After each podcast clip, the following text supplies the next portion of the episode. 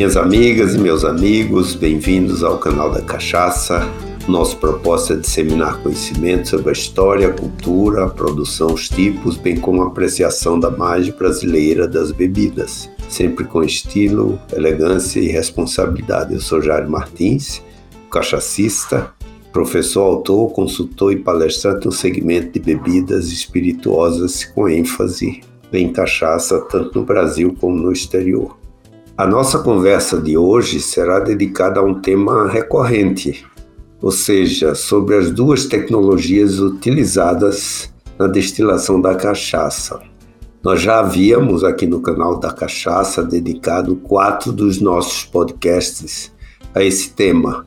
Tivemos um episódio e três entrevistas para prestar esses esclarecimentos relativos a essas duas tecnologias de destilação. Né? Agora, com a recente publicação da minuta da portaria 339, né, de 29 de junho desse ano, que trata dos padrões de identidade e qualidade da aguardente de cana da cachaça, muitas lives sobre o tema têm ocorrido. Percebi que mesmo pessoas de alta reputação e conhecimento têm feito afirmações inverídicas e aí eu me senti na obrigação de prestar esses esclarecimentos, né? Porque nós estamos diante de uma é, revisão de uma portaria, de uma instrução normativa. Né? E a gente não pode se prender a informações não muito corretas, né? Para poder tomar nossas decisões. Um dos propósitos do canal da Cachaça é o compromisso com a informação correta. E foi por isso que tomamos a decisão de publicar este podcast e prestar esses esclarecimentos mais uma vez. Né? Então eu queria começar com a definição de cachaça. Cachaça é a denominação típica e exclusiva da aguardente cana produzida no Brasil com graduação alcoólica de 38 a 48% em volume a 20 graus Celsius, obtida pela destilação do mosto fermentado do caldo da cana-de-açúcar, com características sensoriais peculiares, podendo ser adicionada de açúcares até 6 gramas por litro. Essa é a definição básica né, que todos nós conhecemos. Outro fato importante que aumenta nossas responsabilidades de transmitirmos sempre a informação correta é que cachaça é IG do Brasil cachaça é uma indicação geográfica do Brasil. Né? Falou-se em cachaça, associa-se ao Brasil. Né? Então, isso já teve alguns processos de reconhecimento no exterior. Claro que é um processo que demora muito tempo, mas é importante dizer que a gente não pode é, sair propagando informações que não sejam corretas, né? porque a responsabilidade de ser uma IG, uma indicação geográfica aqui do nosso país, ela é muito grande. Isto é, se quisermos fazer parte desse mapa mundi dos destilados, né, como tem outras bebidas que fazem parte dele. Né? Então, já que nós estamos querendo discutir e apresentar alguns esclarecimentos sobre o processo de destilação, eu gostaria de apenas relembrar aqui qual é o fluxograma desse processo produtivo da cachaça. Tudo começa com a cana, o plantio, o corte e a moagem. Claro que atendendo todos os requisitos né, de higiene né, e boas práticas né, de produção. Aí nós temos o caldo da cana. Ele, dependendo do teor de açúcar, ele é diluído com água.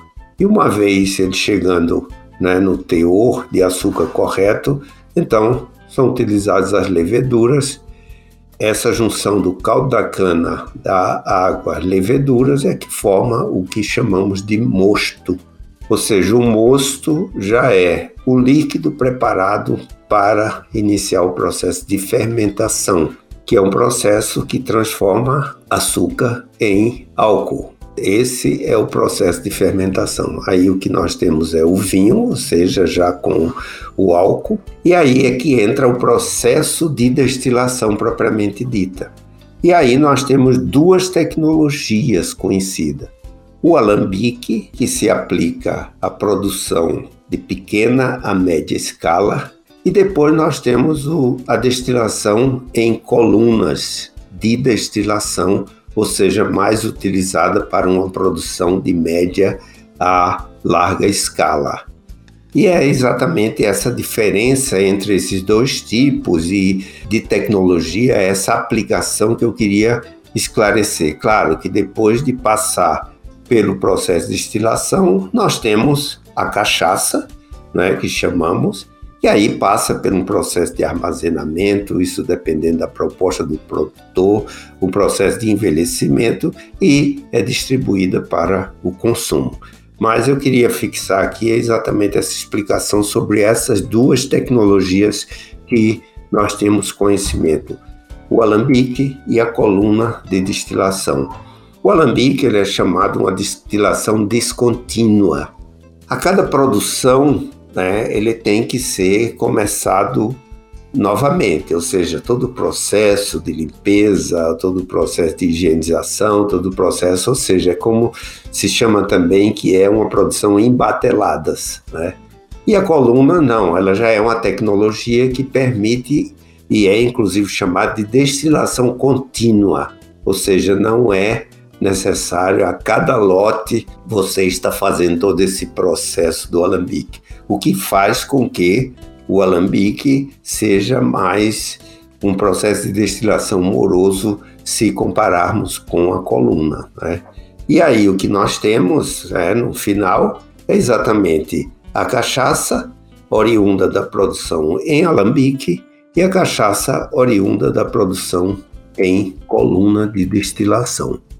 O alambique, só para explicar um pouco, ele na realidade ele vem do árabe alambique, também tem uma raiz grega também, o ambix, ambicon, que é um equipamento de cerca de dois mil anos, né, utilizado na destilação de várias bebidas alcoólicas também, óleos essenciais, é, aguardente vínica, a bagaceira, por exemplo, também o conhaque, o tequila, e é chamado também de um processo de destilação simples, né, que foi usado em tempos remotos na, al na alquimia. O propósito do alambique é a separação de líquidos com diferentes graus de ebulição. É, esse é o processo do, de destilação propriamente dita, né? Então, por isso é utilizado também não apenas na indústria de bebidas, mas nas indústrias boticárias, a produção de óleos essenciais, né, perfumes, aromatizantes, né? E na realidade é formado em uma caldeira conectada por um tubo, uma serpentina de resfriamento, ao fundo do qual se recolhe o destilado, né? Normalmente, tradicionalmente, o alambique é feito de cobre, mas existe em outros lugares. Eu mesmo tive a oportunidade de ver na Itália um alambique de destilação de grapa feito de, de vidro. Então, o alambique, até por esse processo que nós chamamos de destilação, cada lote de produção ele tem que fazer todo o processo do alambique, de colocar do vinho, né, na realidade fermentado, para iniciar o processo de destilação. Né? Então, esse é um ponto.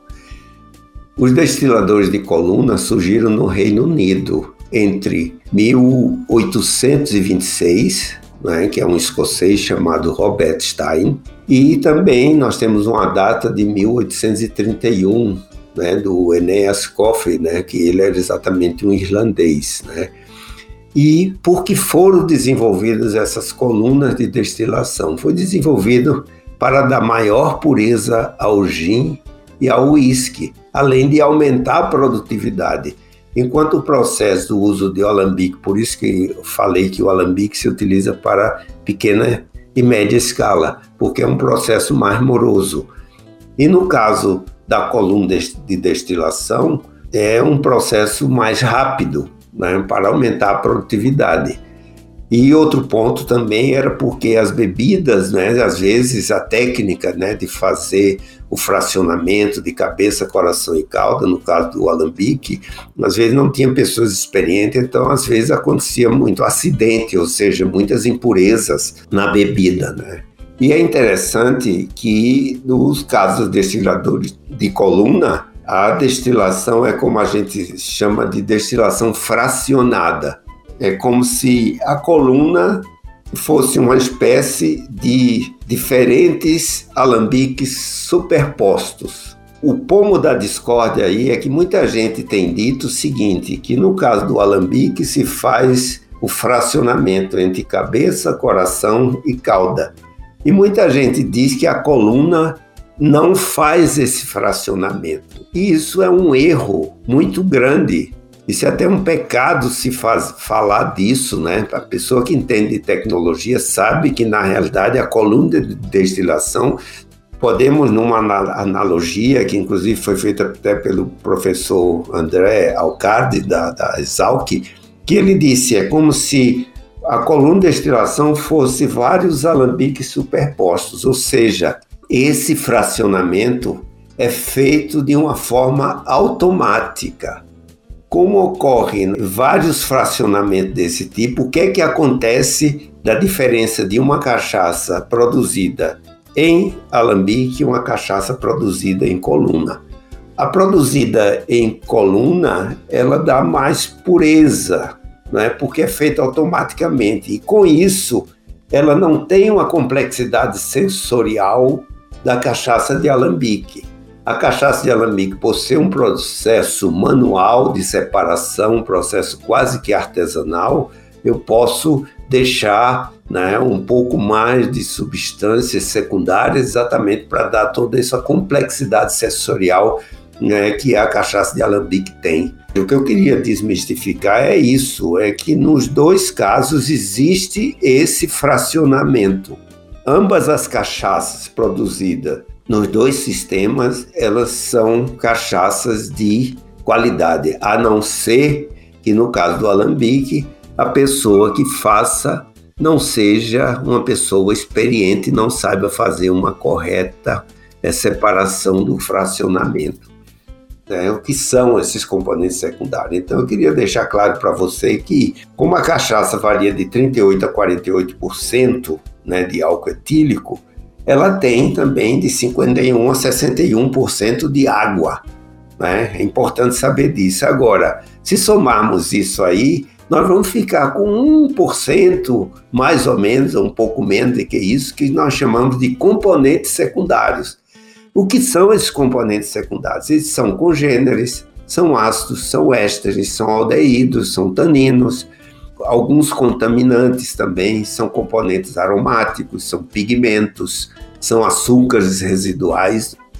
Esses componentes secundários, também chamados de congêneres, né, eles são responsáveis pelas características sensoriais. Como no caso do alambique, essa separação ela é quase que, que manual, artesanal, é possível se manter mais componente secundário, desde que não se ultrapasse aquela quantidade permitida por lei, permitida pela nossa norma, né? Já no caso da coluna, esses componentes secundários eles são em quantidade menores.